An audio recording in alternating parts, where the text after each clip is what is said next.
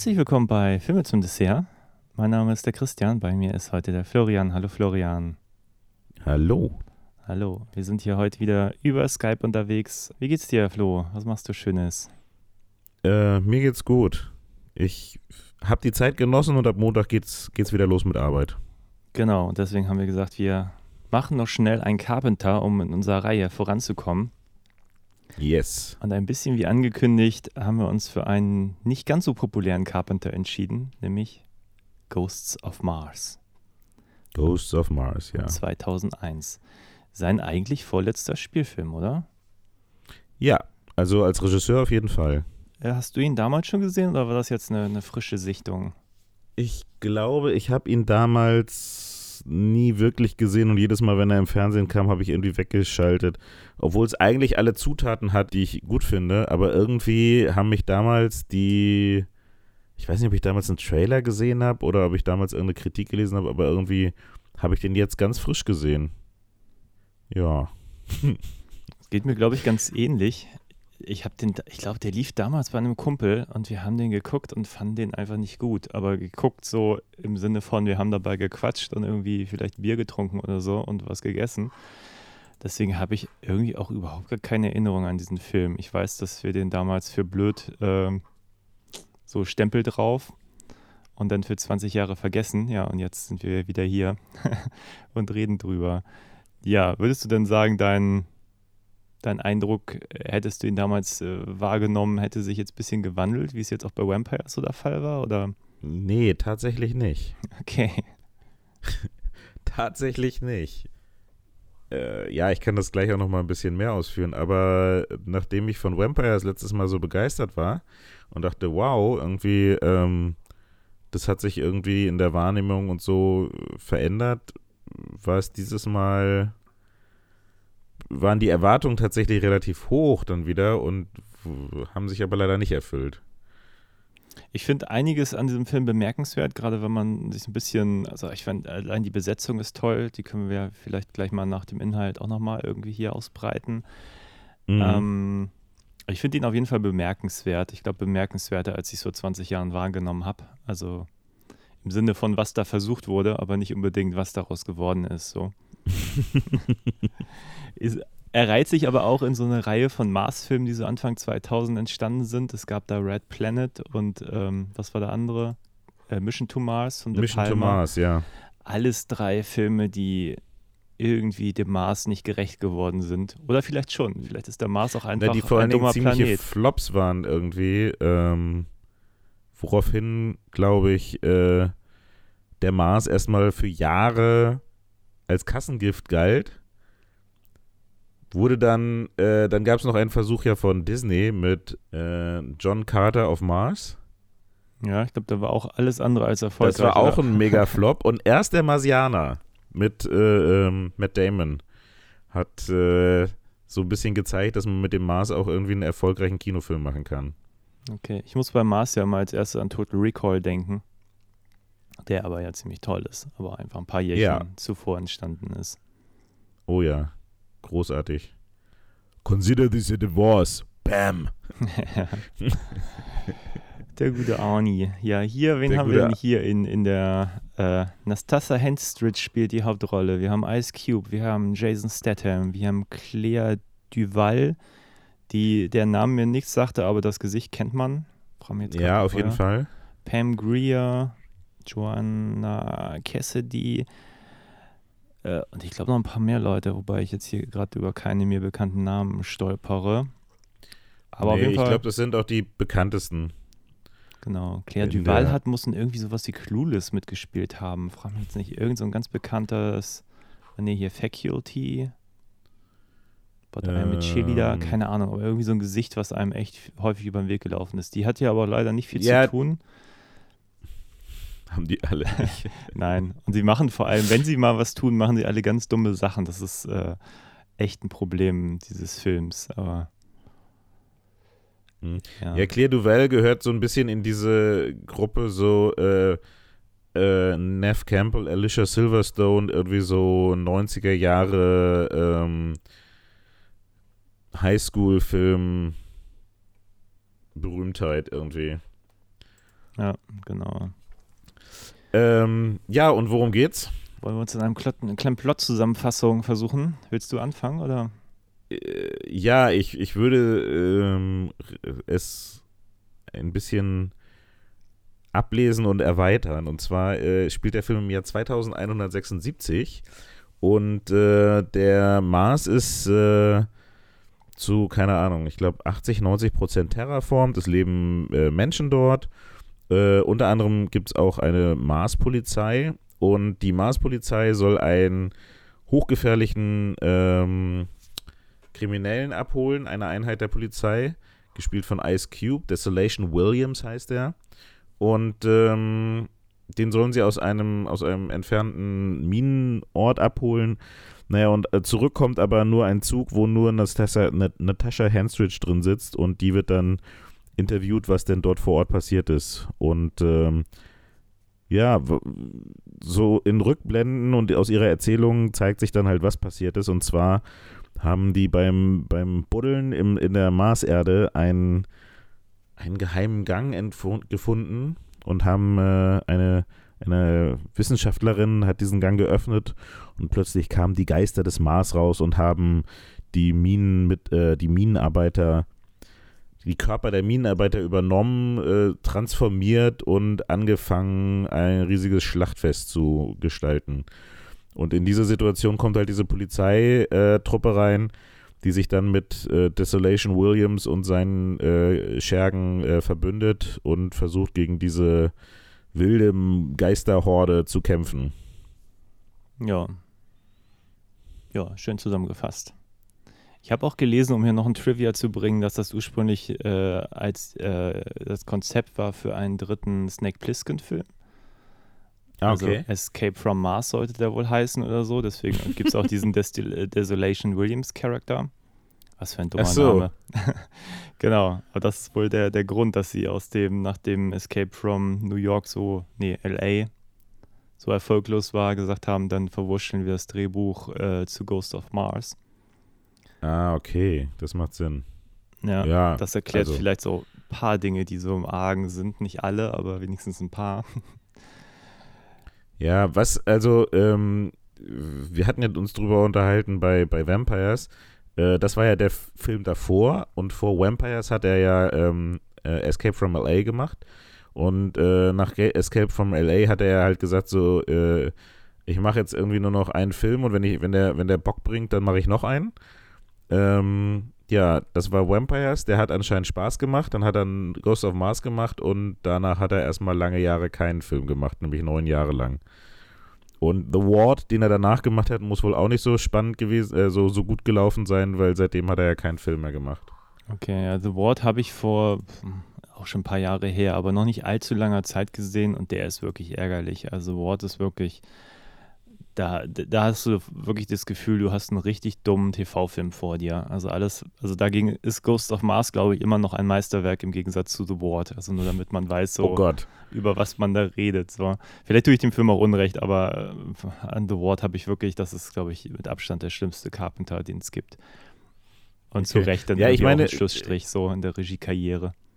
Ja, ich meine, der macht halt seitdem Musik, ähm, schreibt, also so, er hat ja eh schon immer viel Musik gemacht und jetzt hat er, tritt er halt auf mit seinem Sohn. Ähm, der hat irgendwie seine, die Rechte an seinen Filmen hat er, glaube ich, ganz gut äh, an den Mann gebracht. Ich sage nur die Halloween-Filme von Rob Zombie und die ähm, Neuauflage jetzt vor zwei Jahren. Plus es gab irgendwie ein Remake von ähm, äh, The Fog und irgendwie so ein Sequel, Prequel von The Thing und so. Also ich glaube, der wird jetzt nicht irgendwie am Hungertuch nagen. Ähm, nee, und, und es gab auch noch mehr. Wir haben nämlich diesen Teil der Unterhaltung auch schon geführt und ähm, da hatten wir auch schon äh, das Assault Remake unterschlagen. Das gab es auch auf jeden Fall. Da gab es einige und ist nicht Stimmt. auch immer noch so ein, so ein Klapperschlangen-Remake irgendwie immer wieder im Gespräch. Mhm. Ähm, dieser Film übrigens erinnert mich von der Grundkonstellation äh, sehr an Assault. Mhm. Ähm, es ist ja auch so ein bisschen äh, Polizei und Kriminelle müssen sich irgendwo verschanzen, um gegen eine Horde von Eingreifern äh, von außerhalb zu kämpfen. Ähm, ich glaube, das ist so jetzt kein richtiges Remake, aber so ein bisschen eine Hommage findet sich in diesem Film auch wieder. Wobei Assault ja eigentlich auch eine Hommage ist. Ist immer so geil, wenn man dann eine Hommage zu einer Hommage macht irgendwie. Ja, ich habe ein, zwei ganz interessante Dinge eigentlich in anderen Reviews mir so rausgepickt, die ich ganz äh, zumindest erzählenswert hielt. Also viele sagen halt immer, dieser Film ist eigentlich so ein, so ein Konglomerat aus so Carpenters erfolgreichsten Filmen. So ein bisschen The Fog mit diesem, diesem Marsnebel, ein bisschen Assault mit die, auch diesem Gangster und, und Polizisten müssen sich zusammentun. Ein bisschen dies und das und irgendwie das Beste aus einem Film einfach so zusammengeklaut, auch aus seinem eigenen Schaffen gebe ich teilweise recht. recht. Äh, so ein paar Filme wie Mächte des Wahnsinns sehe ich dann doch nicht so ganz da drin. Ähm, und das naja, andere. Höchstens, wenn du siehst, wie die, wie die ähm, Marsgeister halt diese Menschen halt im ersten Moment sind die ja schon so ein bisschen verrückt, weil sie dann anfangen, sich zu zerkratzen und äh, zu zerschneiden oder, äh, keine Ahnung, sich gegenseitig zu, verun äh, sich zu verunstalten und so.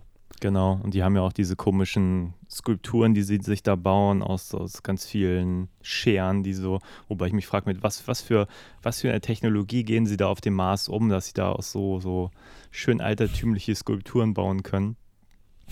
Aber ja, das ist so, das, du hast recht, das ist so ein stranger Mix irgendwie, diese, das ist eigentlich, ist es, musste man sich vorstellen, ich meine, es spielt jetzt äh, 150 Jahre in der Zukunft, mhm. aber die rennen da halt mit Shotguns und halt allen möglichen technischen Sachen. Also es ist, es ist so ein bisschen ähm, Science Fiction, aber mit Technik der Gegenwart. Ja, und ja, die, über die Logik müssen wir auch noch reden von diesem Film. Also am Anfang will der Film einem so ein bisschen erzählen, der Mars wurde, wurde geterraformt, damit Menschen irgendwie drauf leben können oder so. Da irgendwie sind sie dabei, irgendwie da den Mars irgendwie umzukrempeln und so. Ähm, am Anfang machen sie auch inhaltlich das Fass auf, dass sie da irgendwas brauchen, um da atmen zu können, irgendwelche Nasenclips oder so. Die nee, dann, diese Brillen, glaube ich, oder? Genau, aber es sind einfach nur, sehen so aus wie so durchsichtige Schutzbrillen. Und irgendwie ist das alles ein bisschen merkwürdig. Auf jeden Fall hat keiner Probleme, irgendwie auf dem Mars zu atmen.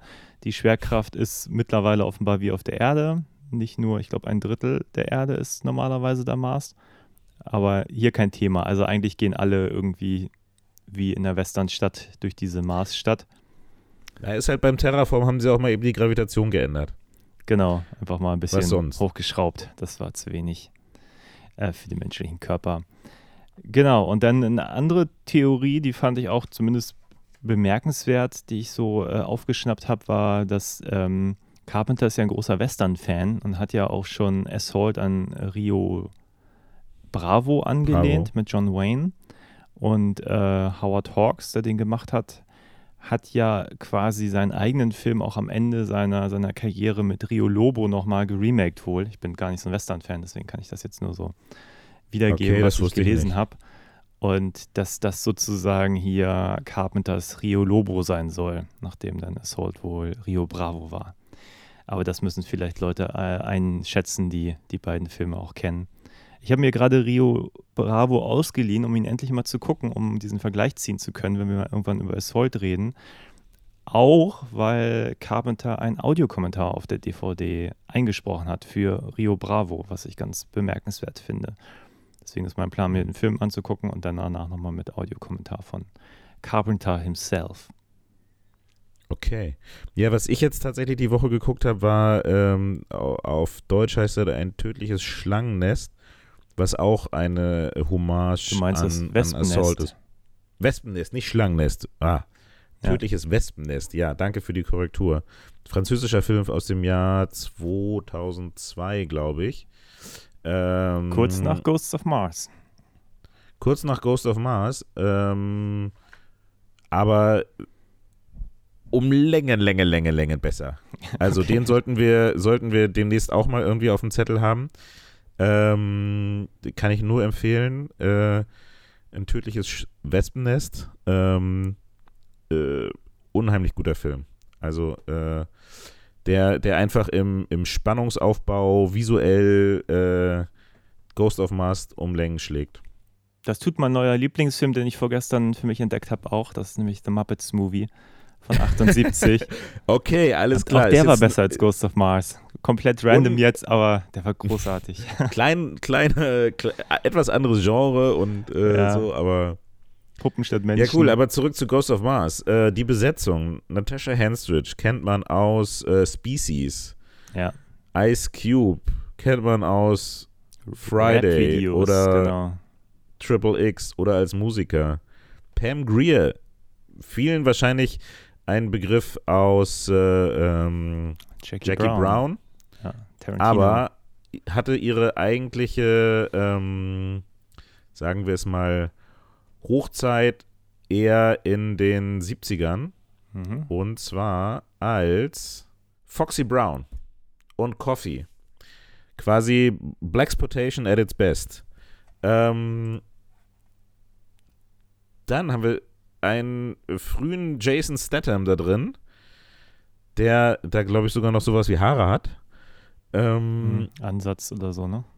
Ansatz, ja. Auf jeden Fall äh, war er noch nicht der, der äh, ähm, King of B-Movie-Action-Filme, so wie er jetzt sich in den letzten 20 Jahren der Sache entwickelt hat. Ähm, eigentlich für so ein Genre-Stück irgendwie ein illustrer Cast und irgendwie alle Leute mit Erfahrung, Mhm. aber irgendwie auch ein bisschen krude Mischung, finde ich. Ja, Oder was hast du dazu? Ja. Ja, ich weiß nicht, ob es so krud ist. Also ich glaube, vieles für mich hätte funktioniert. Ich finde, äh, der Film macht nur so unfassbar viel falsch. Also wirklich so unfassbar viel. Also sowohl vom, vom ganzen Aufbau des Ganzen mit diesen ganzen Rückblenden. Also um vielleicht äh, damit mal anzufangen, mit diesen Rückblenden. So. Wir fangen damit Okay. an. Nastasja, Nastascha Henstridge, als, äh, wie heißt sie hier, Lieutenant Melanie Ballard, ähm, ist die letzte Überlebende in diesem Zug. So, das heißt, wir sehen sie in diesem Zug, sie wird interviewt, was ist passiert. Das heißt, wir wissen, wahrscheinlich sterben alle außer ihr. So, ich weiß nicht, ob das der schlauste Move ist. Gerade wenn der Film am Ende überhaupt nichts aus dieser Verhörsituation macht. Es geht halt, sie ist irgendwie drogensüchtig, das wird am Anfang so ein bisschen etabliert. Sie nimmt so kleine, kleine Pillen und hat dann da irgendwie gleich schon auf der Hinfahrt zu, zu diesem, zu dieser Station äh, auf dem Mars so, so einen kleinen Trip. Und man denkt sich, äh, wenn sie schon so etabliert wird, dass diese ganze Rahmenhandlung vielleicht damit spielen könnte, dass das, was sie erzählt, nicht ganz der Wahrheit entspricht oder irgendwie irgendeinen cleveren Twist mit sich bringen würde und so. Und Spoiler, das tut es nicht. das ja, heißt, äh, ja, man ist ja inzwischen so, so, seh, so Filme so sehgewohnt, dass man weiß, wenn irgendwie was in den ersten fünf Minuten erzählt wird, dann ist es entweder, um die Spannung irgendwie künstlich hochzuhalten, weil man so denkt, wow, krass, was passiert da jetzt? Und dann springt man erstmal wieder drei Wochen zurück und erzählt die ganze Geschichte. Oder man, man will am Anfang eine falsche Fährte setzen. Aber so im Nachhinein muss ich mich halt schon fragen, warum überhaupt diese Rückblendenstruktur? Also die, nimmt dem Film quasi ein bisschen die Spannung, weil du einfach weißt, sie wird überleben und alle anderen werden wahrscheinlich sterben. Also weißt es einfach. Und die Frage ist, warum, wenn es keinen Benefit gibt? Die Macher tun sich ja keinen Gefallen damit, das sozusagen vorwegzunehmen. Ohne dass es irgendwie am Ende noch was draufzahlt auf die Geschichte. Ja, das Einzige, was ich mir vorstellen könnte, ist, dass sie diese Geschichte mit dem, also zum einen, es gibt, ein, es gibt einen Mini-Twist. Auch das ist wieder ein Spoiler. Wer den nicht hören will und sich von diesem fantastischen Film überraschen lassen will, sollte jetzt mal die nächsten 30 Sekunden weghören, weil. Ähm, Wobei die Überraschung underwhelming werden wird. Ich garantiere das. Also Es wird am Anfang erzählt, dass äh, äh, Ice Cubes Charakter Desolation Williams äh, äh, auch gestorben ist und Überraschung, Überraschung, der hat aber überlebt und taucht am Ende nochmal wieder auf. Okay, Spoiler Ende. Ich kann mir nur vorstellen, ganz oft ähm, so eine, äh, also entweder, äh, wa- was hat man von so einer Erzählstruktur?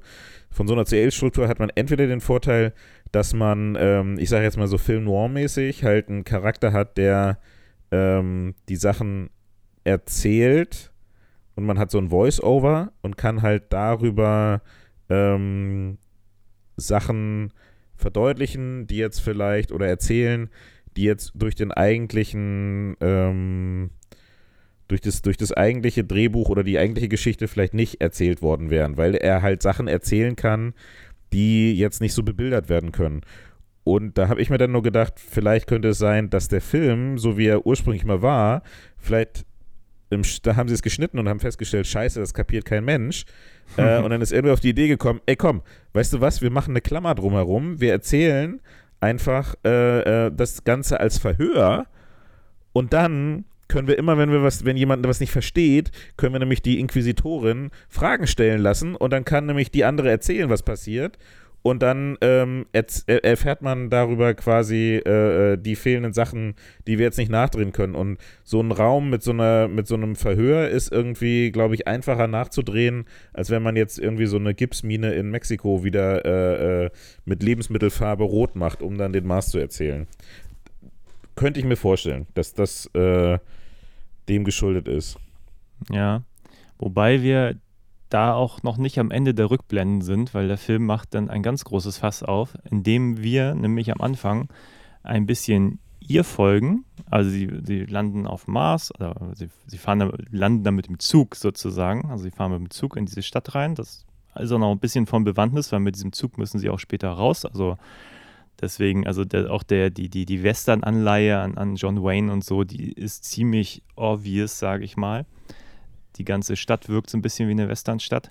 Auf jeden Fall äh, landet die Gruppe da und was tun sie, wie in jedem schlechten Horrorfilm? Sie trennen sich nach zehn Sekunden. So. Und erstmal begleiten wir äh, die Melanie Ballard und ich weiß gar nicht, mit wem sie da am Anfang unterwegs ist, ist ja auch egal, Jason Statham oder so. Und ähm, ich weiß gar nicht, was, sie finden so einen abgehackten Arm oder so, so einen abgetrennten Arm irgendwie und merken, oh, irgendwas ist hier Mhm. komisch. Ja, und, und gehen in das erste Haus rein und überall ist Blut und es hängen dann, dann finden sie einen Raum mit Leichen. Ja, ja, Mo nee, Moment. Moment, Moment. Dann- Dann gehen sie nämlich raus, dann treffen sie den Rest der Gruppe und die sagen, oh, wir waren jetzt gerade in diesem Haus. Und dann denkst du dir, okay, äh, interessant. Und dann gibt es eine Rückblende, wie nämlich der andere Teil der Gruppe quasi ihr erzählen und wir sehen das als Rückblende, wie sie diesen anderen Raum mit Leichen finden. Äh, Also dauernd treffen Figuren auf andere Figuren, die dann sozusagen noch eine Rückblende in dieser eh schon großen Rückblende erzählen. Das ist total Naja, bescheuert. weil es ja alles aus ihrer Perspektive kommt. Und dann muss es halt so sein, weil sie nicht dabei war, müssen die ihr das ja erzählen. Was sie dann gesehen haben, damit, was dann wiederum bebildert wird. ja, aber du aber hast recht, es, es macht überhaupt keinen, also es macht äh, Nein, das ist rein erzählerisch überhaupt keinen Sinn. Es ist auch erzählerisch total ungelenk, weil entweder bist du bei einer Figur und erlebst mit der, was sie erlebt, aber du erlebst dann nicht auch noch immer Sachen, die ihr erzählt wurden. Und teilweise sind die wirklich komplett unnötig in diesem Film. Also irgendwann, äh, ach, da passieren so ein paar Dinge. Also irgendwann, äh, Pam Greers Charakter verschwindet irgendwann und Jason Stathams Charakter folgt ihr. Und irgendwann taucht Jason Statham wieder auf und hat so ein paar Typen dabei und sagt so, die hat er hier in der Mine gefunden, so, die sind jetzt mitgekommen. So, und dann Rückblende, was zuvor geschah. Man sieht Jason Statham diese drei Typen treffen und dann wieder zurück. Und man denkt sich so, aber es hat er doch gerade erzählt, dass er die getroffen hat und mitgebracht hat. Und Das ist so ein bisschen Erklärfernsehen, es ne? ist unfassbar, wie doof dieser Film in manchen Momenten ist. Also, äh, da, und davon gibt es einige Momente, die so richtig strunzend doof sind.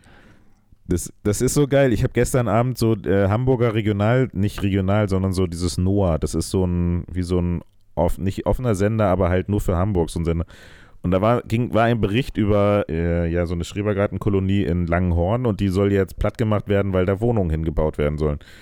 Und dann, ähm, ich habe ja früher so Switch Reloaded und sowas und die haben ja auch viel mit Bauchbinden gearbeitet und haben dann halt sich darüber lustig gemacht. Und das war so ein bisschen wie Real Life Switch Reloaded. Da war dann so ein, so ein Anwohner und da stand dann irgendwie so Peter Jürgens und dann stand seine Bauchbinde ist ziemlich wütend und er dann so, ja, also ich muss sagen, ich bin ziemlich wütend, dass sie uns dann nicht mehr ins Boot geholt haben. Und dann äh, so ähm, Peter von so und so und dann ähm, ist das zweite Mal geschockt, war die Bauchbinde und drunter und, und er dann so, ja, also ich muss sagen, da, da, bin ich ja jetzt nicht das erste Mal geschockt, sondern bin ich ja das zweite Mal geschockt.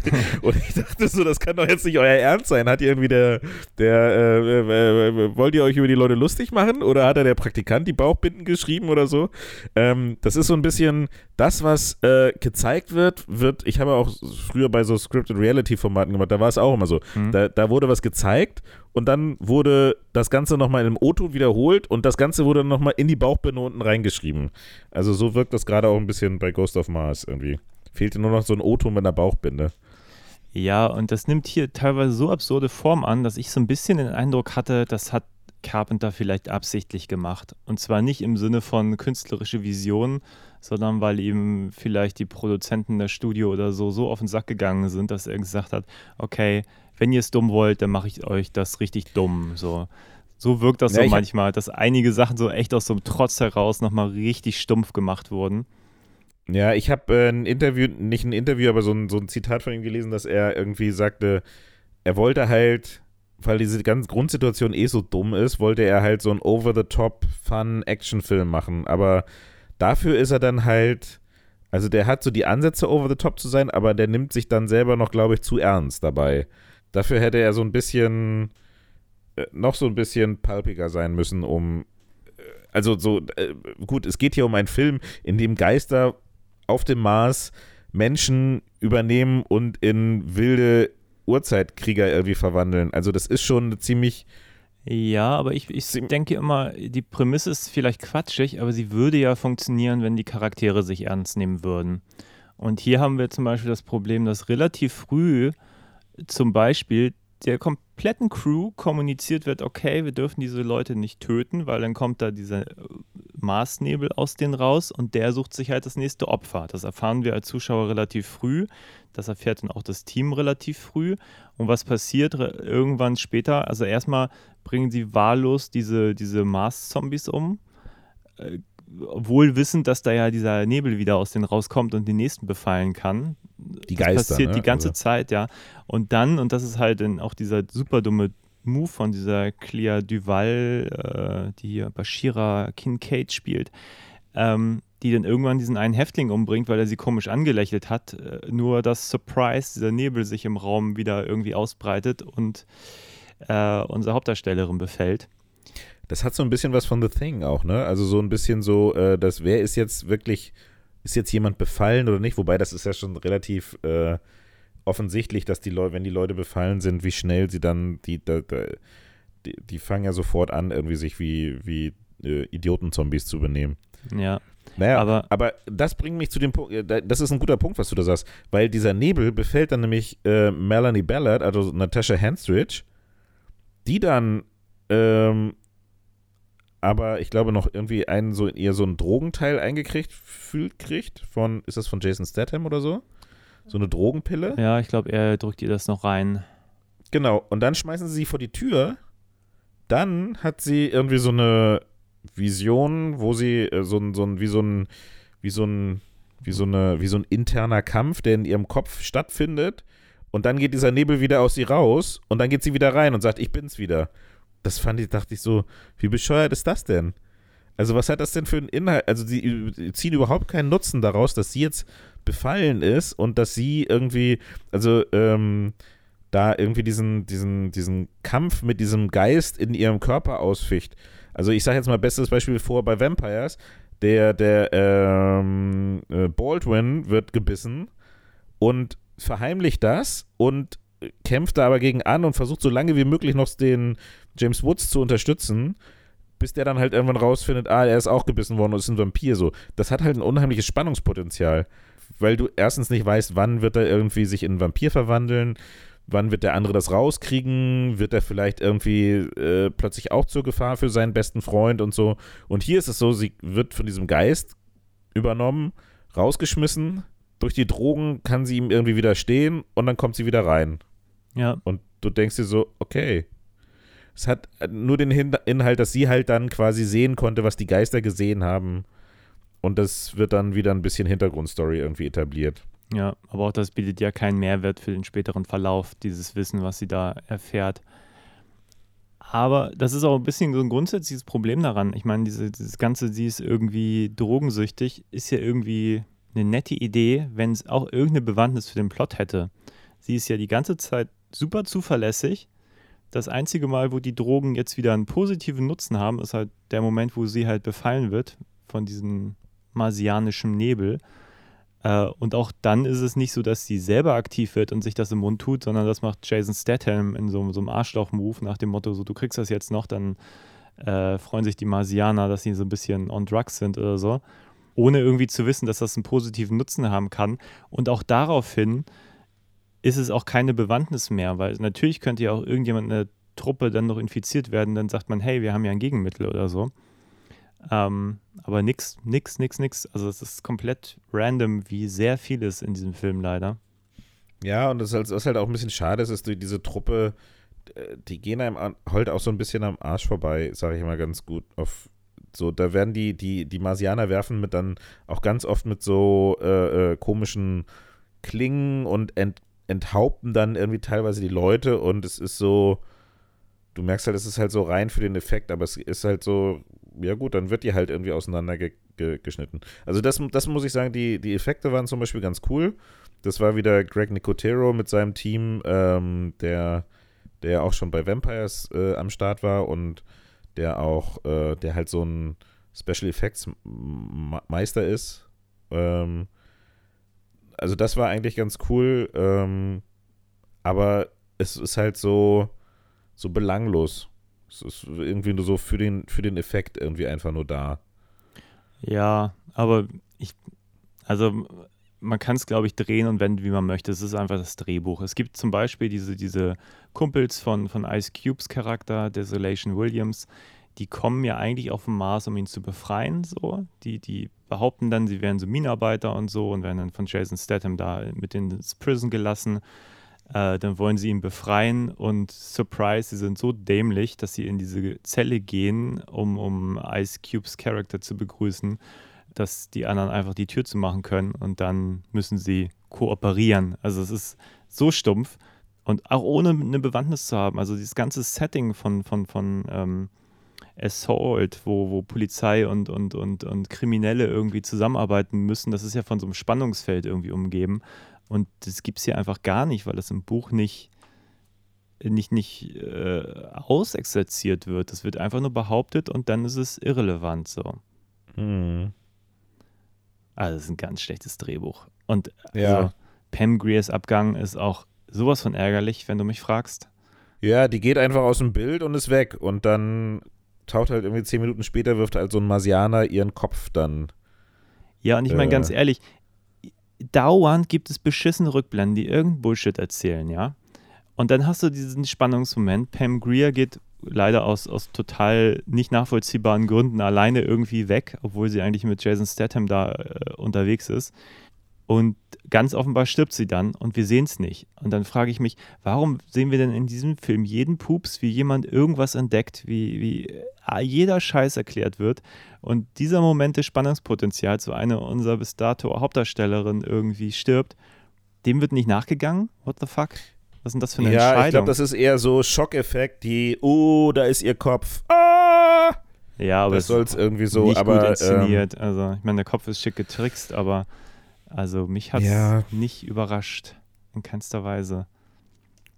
ich, das Ding ist halt so, das sind, also diese äh, Polizeitruppe und auch diese ganzen Figuren, die da sind, irgendwie, ich finde dieses, diese, dieses Ensemble irgendwie, das ist echt ein bisschen, äh, also was mir da, wer da, finde ich halt total rausfällt, ist Ice Cube. Weil der macht halt so sein Ice Cube-Ding irgendwie und ist halt im Prinzip wie so eine schlechte Snake Plissken-Kopie.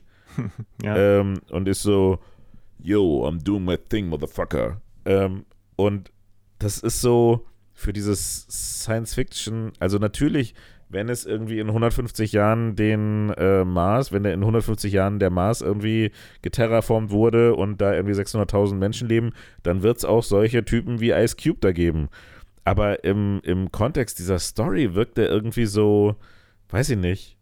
Also ich, irgendwo stand, glaube ich, das sollte jemand anders spielen und dann haben sie aber Ice Cube genommen, äh, dann hat Ice Cube zugesagt und weil er die größere Star Power hat, hat er dann diese Rolle bekommen. aber ich finde, der passt überhaupt, also der passt in dieses, in diese Welt überhaupt nicht so rein mit seiner, mit seinem Spiel und seiner, se- keine Ahnung, seiner, seiner Haltung. Der ist, es, der hat auch null Chemie mit Natasha Henstridge. Also irgendwie, weiß ich nicht. Das meinte ich so mit krude Mischung. Und dann hast du irgendwie eine Pam Greer dabei, die irgendwie, äh, die, die haben dann auch alle so komische äh, Lederoutfits und äh, ähm, Lederpolizeiuniformen und keine Ahnung, die, wenn sie dann mit ihrem Ledermantel und ihrer Pumpgun da irgendwie rumsteht, das wirkt wie verkleidet irgendwie auf mich. Also das, das ist halt wieder was anderes, aber ähm, die, dann diese, Entschuldigung, ich, ich springe jetzt vielleicht ein bisschen, aber diese, diese Marsianer, die sehen für sich halt geil aus, irgendwie so, wenn du sie so vom Nahen betrachtest. Aber dann ist es auch irgendwie das wieder in Verbindung mit diesem äh, Lack- und Lederpolizisten, die dann da rumrennen und so. Das ist alles irgendwie eine ganz komische Mischung, finde ich. Aber du, ich gebe dir recht, äh, äh, das Grundproblem ist halt, äh, also das sind, das meinte ich halt damit, es sind eigentlich alles coole Zutaten für sich genommen, aber irgendwie in dem, in dem Zusammenspiel äh, macht es dann irgendwie für mich so eine ganz krude Mischung, die irgendwie nicht wirklich zusammenpasst. Und ähm, da gebe ich dir recht, die Basis eines jeden Films ist das Drehbuch. Ich glaube, auch darüber haben wir uns schon mal unterhalten. Und wenn du halt irgendwie, wenn es da halt dran hakt, dann kannst du halt auch noch so coole Zutaten nehmen. Ähm, aber wenn, wenn die Story irgendwie nicht funktioniert oder belanglos ist oder schlecht gemacht ist, dann, dann, dann bringen auch die ganzen coolen Zutaten nichts, die du dann noch reinschmeißt. Ja, das ist mein Eindruck, dass, dass da einfach zu viele Sachen in den Topf geschmissen wurden, weil du hast irgendwie die Bedrohung von außen, die funktioniert ja auch in Filmen wie Assault oder so. Oder du hast die Bedrohung von drin, wie in The Thing. Ähm, das funktioniert irgendwie auch. Und dann zu sagen, ah, es ist eine gute Idee, das alles zu kombinieren, I'm not sure, weil das ist einfach eine Sache zu viel, weil du einfach äh, die, die Konzentration, entweder schlachtest du die draußen alle ab oder du, du hast innen drin das Dilemma, dass, dass, dass Gangster und Polizisten zusammenkämpfen müssen. Aber hier ist irgendwie so viel in einen Topf geschmissen worden, dass das, äh, dass das einfach nichts für sich so richtig funktioniert. So. Er ist aber schwierig. Er, er erzählt halt auch so, so, so ungelenk, so vieles. Ich meine, allein, dass sie am Schluss eigentlich fast entkommen, nur um dann irgendwie diesen total bescheuerten Plan haben, wieder zurückzufahren und irgendein random Gebäude in die Luft zu sprengen, so die Energiezentrale, um so eine Art Atombombe zu zünden, die diese ganzen Mars-Zombies dann wieder zum Marsstaub verwandeln sollen. Ich weiß nicht, ob das wirklich eine richtige Lösung ist, wenn auch nur einer der Drehbuchautoren wirklich mal zwei Sekunden nachgedacht hat, weil eigentlich der, der Shit ist ja da losgegangen, wo dieser Marsstaub entfleucht ist aus dieses, diesem Sarkophag-Ding am Anfang, äh, Hm. was auch in der Rückblende präsentiert wird von dieser einen Wissenschaftlerin, die da äh, auch irgendwie im Knast sitzt. Und, und wie man auf die Idee kommt, jetzt diese, diese menschlichen Hüllen alle umbringen zu wollen, keine Ahnung. Das macht für mich alles auch es, keinen es Sinn. macht eigentlich fast mehr Sinn, irgendwie, dachte ich, die, die machen auch aus dieser Höhle, wo das rausgekommen ist, die erforschen auch nie die Grundlage von dem, was, äh, was das ist. Also das hätte zum Beispiel auch ein Potenzial gegeben, zu gucken, wo kommen diese Viecher her und kann man das irgendwie, ähm, kann man das irgendwie benutzen? Aber John, hier, ich gucke gerade nach. Äh, John Carpenter hat, selbst hat auch am Drehbuch mitgeschrieben. Äh, zusammen mit ähm, Larry Salkis, der ähm, oh, nicht viel geschrieben hat. Ghost of Mars war auch sein letzter Film. Davor hat er das Dorf der Verdammten gemacht. Und ein paar dokumentarische Filme und ein paar, paar Kurzfilme. Und ein bisschen Serie. Aber nicht viel. Okay. Ja, also es scheint alles eine sehr troubled Produktion gewesen zu sein. Also auch hier, ich habe gerade mal hier die Trivia in der IMDb durchgeblättert. Da stand auch, Jason Statham sollte ursprünglich Desolation Williams spielen. Wurde dann Genau wegen, der war das. Genau, wäre die viel bessere Rolle für ihn gewesen. Stattdessen spielt er hier so, einen- so, einen- so einen Creep-Kollegen, der die ganze Zeit irgendwie die Frau ekelhaft anbaggert, nur damit sie irgendwann äh, darauf einsteigt und irgendwie auch keine coole Rolle. Irgendwie. Ja, und auch, dass die dann irgendwie zwei Rookies dabei haben, äh, ist relativ von, fällt irgendwie raus, so. Ähm, also ja, vor allem, halt weil sie das mit dem vermeintlich miesesten Bösewicht äh, der ganzen Gesellschaft zu tun haben, mit dem Desolation Williams, so wird er jedenfalls angekündigt. Und dann so richtig viele Rookies mitzuschicken, macht halt auch wirklich vorne hinten keinen Sinn. Aber Mhm.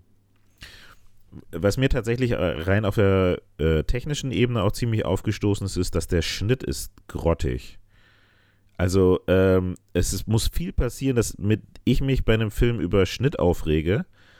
Ähm, aber da sind so Sachen, so, so Star Wars-mäßige Wischblenden drin und äh, keine Ahnung, vielleicht dachten sie, das muss in einen Science-Fiction-Film rein oder so Sachen, so Szenen, die sind dann halt irgendwie, die, die, die, die, die machen so Überblendung und schneiden ohne, also ich glaube, es ist so eine Szene, wo die aus einer Gefängniszelle, wo die sich unterhalten und dann äh, schneiden die halt so, äh, machen die so Übergänge, die irgendwie so null bringen. Also das ist irgend, also das ist tatsächlich ein Film, ähm, also von der, ich sag mal, von der ähm, Kameraführung her ist es, ist es okay und gut. Es ist derselbe Kameramann, mit dem Carpenter auch bei den vorherigen Filmen zusammengearbeitet hat.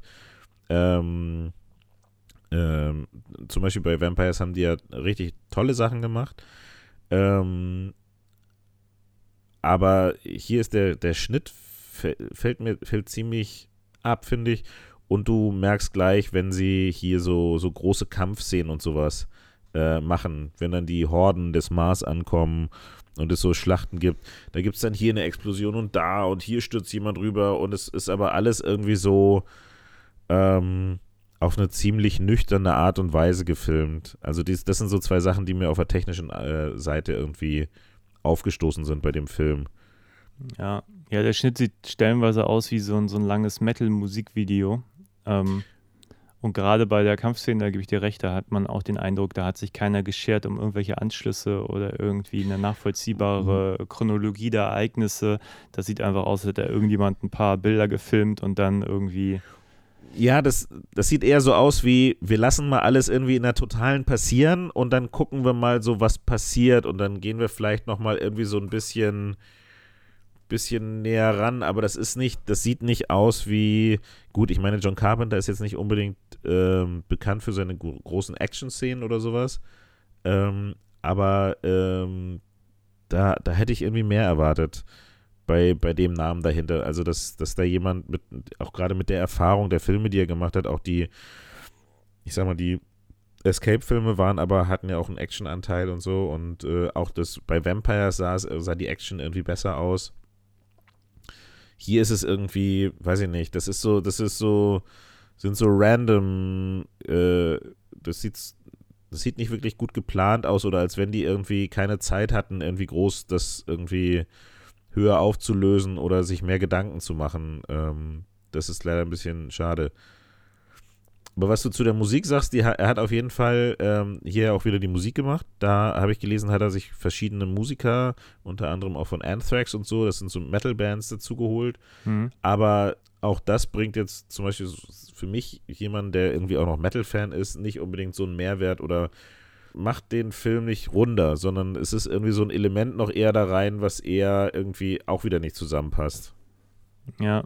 Ja, so als Soundtrack, ich fand, das hatte Momente, aber mir war stellenweise auch wirklich dann too much. Also die Bilder haben irgendwie, nee, andersrum, die Musik hat die Bilder dominiert und eben nicht unterstützt. So.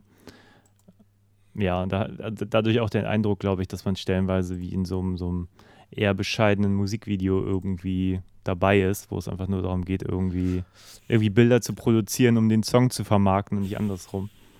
Aber vielleicht ist das halt auch so ein Ding der Zeit irgendwie. Das ist irgendwie Anfang der 2000er noch so die, die Nachwehen von irgendwie MTV-Style und so ist. Dass das vielleicht auch der, der, der, ähm, generell den, den Look und das, den Schnitt und sowas beeinflusst hat irgendwie. Ja, ich, ich hätte mir hier die, die Trivia vorher durchlesen sollen, weil ich hier lese ja gerade, dass äh, ungefähr eine Woche vorm Dreh Courtney Love noch die Rolle spielen sollte, die Na- Natasha Henstridge spiel, den gespielt hat. Und ja, ihr genau. Ex-Freund da ihr aber mit dem Auto über den Fuß gefahren ist, weswegen sie ausgetauscht werden musste, ganz kurzfristig. Und Natasha Henstridge kam gerade irgendwie aus einem Double-Feature, also wo die hat irgendwie zwei Filme Rücken an Rücken gedreht und war so platt, dass sie, glaube ich, auch zwischendrin eine Woche Pause machen mussten, weil sie einfach ähm, nicht mehr konnte. Okay, das sind natürlich so, so Dinge, da kann kein, also kann zumindest von den Filmemachern keiner was für, aber die werden natürlich so in so einem Projekt auf jeden Fall nicht, äh, nicht positiv ähm, supporten, sage ich mal. Es kann so oder so sein. Also ich weiß nicht, ob der Film mit Courtney Love in der Hauptrolle, ich bin kein großer Fan von Courtney Love, ob der dann besser geworden wäre. Oh, aber zumindest die ganzen Drogendings hätte ihr, glaube ich, ganz gut zu, ins Gesicht gestanden. ja, okay, alles klar. Da hat sie so, glaube ich, so ein bisschen Erfahrung drin. Ja, ach, keine Ahnung. Ich könnte mir nur vorstellen, dass, äh, das ist jetzt natürlich Raten ins Blaue, dass aber auch ähm, dann vielleicht John Carpenter sagt, okay, wenn der Film schon nicht so doll ist, dann konzentriere ich mich jetzt irgendwie auf den Soundtrack und, und, und hier, Second Unit macht einfach die Action. Ich, ich bin, es ist alles so, so eine Mess, so, ähm, man weiß es nicht. Ähm, also eigentlich hatte er, hat er eine coole Prämisse. Also wenn wir jetzt vielleicht schon irgendwie bei sowas wie einem vorgezogenen Fazit sind oder bei so einem Fazit, äh, hat er eine coole Prämisse. Eigentlich sagt das irgendwie das, das, das Kreativteam dahinter mit Kameraregie, die haben irgendwie auch ihre Erfahrungen und die, du hast irgendwie ein äh, KB Special Effects Team dahinter, du hast irgendwie Schauspieler, die Genre erfahren sind, die Action können wie Jason Statham. Aber irgendwie passen all diese Sachen nicht zusammen und ich war zwischenzeitlich kurz davor einzuschlafen. Also er hat mich nicht wirklich, er hat mich nicht wirklich gepackt. Okay. Ich hatte auf so einen Aha-Moment gewartet, wo ich dachte so, ah, das ist irgendwie voll das äh, Juwel, was irgendwie vergessen wurde und damals äh, einfach nur ähm, total übersehen wurde, aber Nee, es war, wurde zu Recht übersehen. Also ich muss sagen, ich fand ihn leidlich unterhaltsam. Also man kann ihn schon mal so weggucken, fand ich. Aber man darf wirklich nichts erwarten und darf vor allem nicht einmal irgendwie nachdenken, ob das jetzt irgendwie alles irgendwie Sinn macht, was auch nur eine Figur in dem ganzen Film mal eine Sekunde lang macht. So. Ja, das wäre so mein Fazit. und jetzt der obligatorische Score von 1 bis 10. Ja, ich sehe gerade, ich habe dem irgendwann mal in der IMDb eine 3 von 10 gegeben. Wie gesagt, ich kann mich gar nicht erinnern, dass ich ihn jemals im Stück gesehen habe. Du hast Filme bei der IMDb bewertet? Okay. Ja, ja, aber ich weiß nicht warum. Also vielleicht habe ich den mal gesehen und ich kann mich schlicht nicht mehr daran erinnern. Aber ich weiß nicht. Also ich meine, der ist nicht gut, der ist wirklich nicht gut. Aber andererseits, der hat, äh, ich, ich mag einen Großteil der Schauspieler, auch wenn die teilweise bescheuerte Rollen spielen. Ich finde, der auch tricktechnisch ist der stellenweise ganz cool. Ähm, Make-up-mäßig gibt es ein paar schöne Momente. Er ist relativ gewalttätig an manchen Stellen. Und so, so sehr wir jetzt auch irgendwie über so viel, aber ich fand auch, die, irgendwie mochte ich die Musik trotzdem. Also, ich meine, letztlich ist Carpenter auch daran beteiligt gewesen. Ich kann mir vorstellen, dass mir der Soundtrack äh, sogar fast besser gefällt ohne den Film so. Aber so am Ende muss ich sagen, ich fand nicht alle schlecht an dem Film. Also, man kann ihn durchaus, wenn man irgendwie, keine Ahnung, 90 äh, Minuten Zeit verschwenden möchte, beim Bierchen durchaus mal, mal reinschmeißen. Äh, also vier von zehn, glaube ich, würde ich geben. Ja, da wäre ich auch dabei. Ich werde den hier gleich mal hoch von drei auf vier. Wie ein, ein guter Wein gereift. Ähm, ja. Nee, ich, eine 4 finde ich auch angemessen. Was ich bei Vampires schon sagte, ich glaube, ich müsste mal gucken, was, wie ich die anderen Filme so eingeschätzt habe von Carpenter. Die die wir bis jetzt besprochen haben. Und äh, generell, das wäre mal, glaube ich, ganz interessant zu sehen. Aber ja, mehr ist es dann leider auch nicht. Also eigentlich habe ich nichts erwartet, aber Vampires fand ich wirklich, also der hatte auch Schwächen, aber irgendwie war ich überrascht, wie, wie wohlwollend ich dem heute gegenüberstand. Ja, das Gesamtbild passt da auch irgendwie besser. Also die, die, da sind halt auch verschiedene Zutaten drin, aber das passt irgendwie, das ist, wirkt eher wie aus einem Guss und das irgendwie ähm, ist irgendwie ein bisschen, bisschen stringenter erzählt und es hat äh, irgendwie eine, eine, eine Gesch die Geschichte geht irgendwie straighter voran und das ist hier leider alles irgendwie nicht so der Fall. Sind wir uns einig, dass wir ja, Ghost of Mars nur bedingt empfehlen können?